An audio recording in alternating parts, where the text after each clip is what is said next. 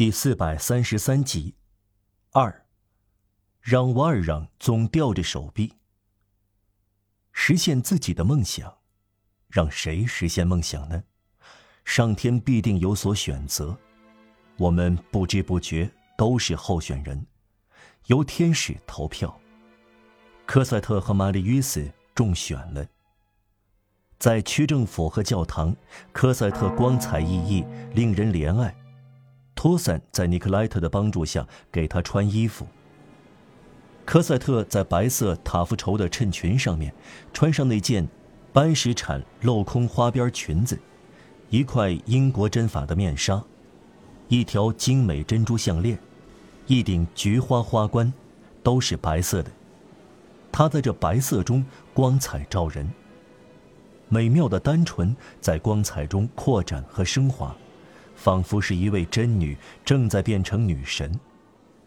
玛丽约瑟漂亮的头发油光可见，芬芳扑鼻，在后发卷下，依稀可以看到一道道白线，那是接垒战留下的伤疤。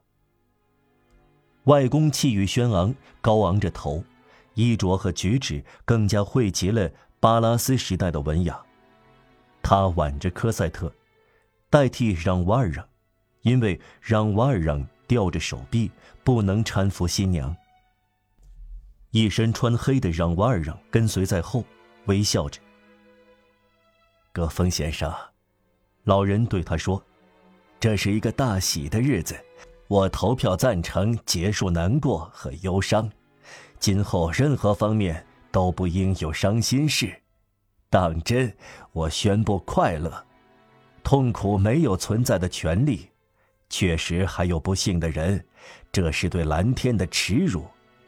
恶并非来自人，人毕竟是善良的。人类全部苦难的首府和中央政府是地狱，换句话说，是魔鬼的杜耶勒里宫。很好，现在我也讲起蛊惑人心的话来了。至于我，我再也没有政治见解了。但愿人人富有，就是说快乐。我只有这一点主张了。在教区和教士面前说了多少次是，在区政府和教堂的登记簿上签过字，互相交换了戒指，在香烟缭绕中，照着白波纹纱布并排跪下，所有的仪式都结束，他们手拉手来到众人面前。受到贺喜和赞美。玛丽约斯穿黑色，他穿白色。前面由佩戴上校肩章的教堂警卫，用戟戳着石板开道。穿过两排啧啧称赞的宾客，走出双扇门敞开的教堂大门，准备登上马车。一切停当以后，科赛特还无法相信这是事实。他望着玛丽·约斯，望着人群，望着天空，仿佛他害怕是南柯一梦。他惊讶和不安的神态，天上难以描述的迷人色彩。回家时，他们双双登上同一辆马车，玛丽·约斯坐在科赛特身旁，吉尔诺曼先生和让瓦尔让坐在他们对面，吉尔诺曼姨妈则降了一级，坐在第二辆车上。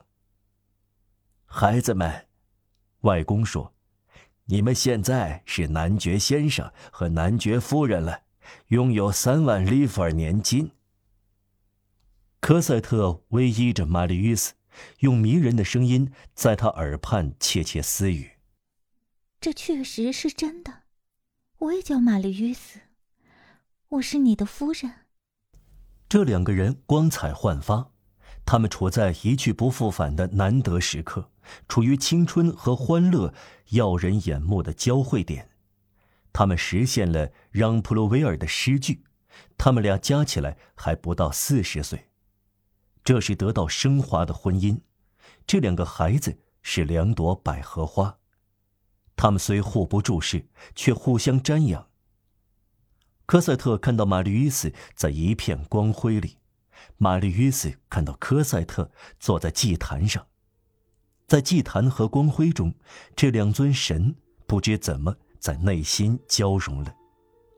科赛特在一片云彩后面，玛丽·约斯是在一片光焰中，其中有理想的东西，真实的东西，亲吻和梦幻的约会，新婚的枕席。他们经历的苦难，回忆起来令他们沉醉，他们觉得，忧虑、失眠、眼泪、不安、惊惧、绝望，变成了抚爱和光芒，使得接近的迷人时刻更加美妙。忧愁就像女仆给欢乐打扮，经历过痛苦，那是多么美好啊！他们的不幸形成他们的幸福的光环。他们的爱情长久的垂死挣扎，达到了升华状态。这两颗心灵中有同样的迷醉，不同的只是玛丽·约斯有一点肉欲，而科赛特有一点羞赧。他们互相低语。我们要再去看看普吕美街的小花园。科赛特的群居搭在玛丽·约斯身上。这样的日子是梦想和信念。难以描述的结合，既拥有又在猜测，前面还有时间去猜想。这一天处在中午，却想到午夜，激动是难以形容的。这两颗心的欢乐漫溢到人群身上，给行人以愉快。在圣安东尼街圣保罗教堂前面。行人驻足，透过车窗观看科赛特头上颤动的菊花。后来，他们回到独楼地修女街的家里，玛丽约斯和科赛特肩并肩，得意洋洋，光彩焕发。登上楼梯，玛丽约斯正是从这里被人半死不活地抬上去。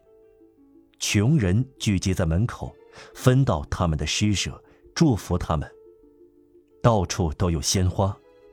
楼里同教堂里一样，芬芳扑鼻，熏香之后是玫瑰花香。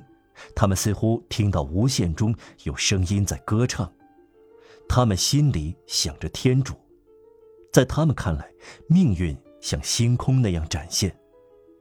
他们看到自己的头顶上升起朝霞。钟声突然敲响了，玛丽约斯看着科赛特迷人的赤裸手臂。和透过他胸衣的花边隐约可见的粉红点儿。科赛特看到玛丽约斯的目光，羞得满脸通红。吉尔诺曼家的许多旧友受到邀请，大家在科赛特周围献殷勤，都称呼他为男爵夫人。凯奥多尔·吉尔诺曼如今是上尉，从驻防地沙特尔赶来，参加他表叔彭梅喜的婚礼。科赛特没有认出他，他则习惯于被女人说他长得俊，也一样不记得科赛特。我不相信这个枪骑兵的谎话，真是太对了。吉尔诺曼老人暗地里说。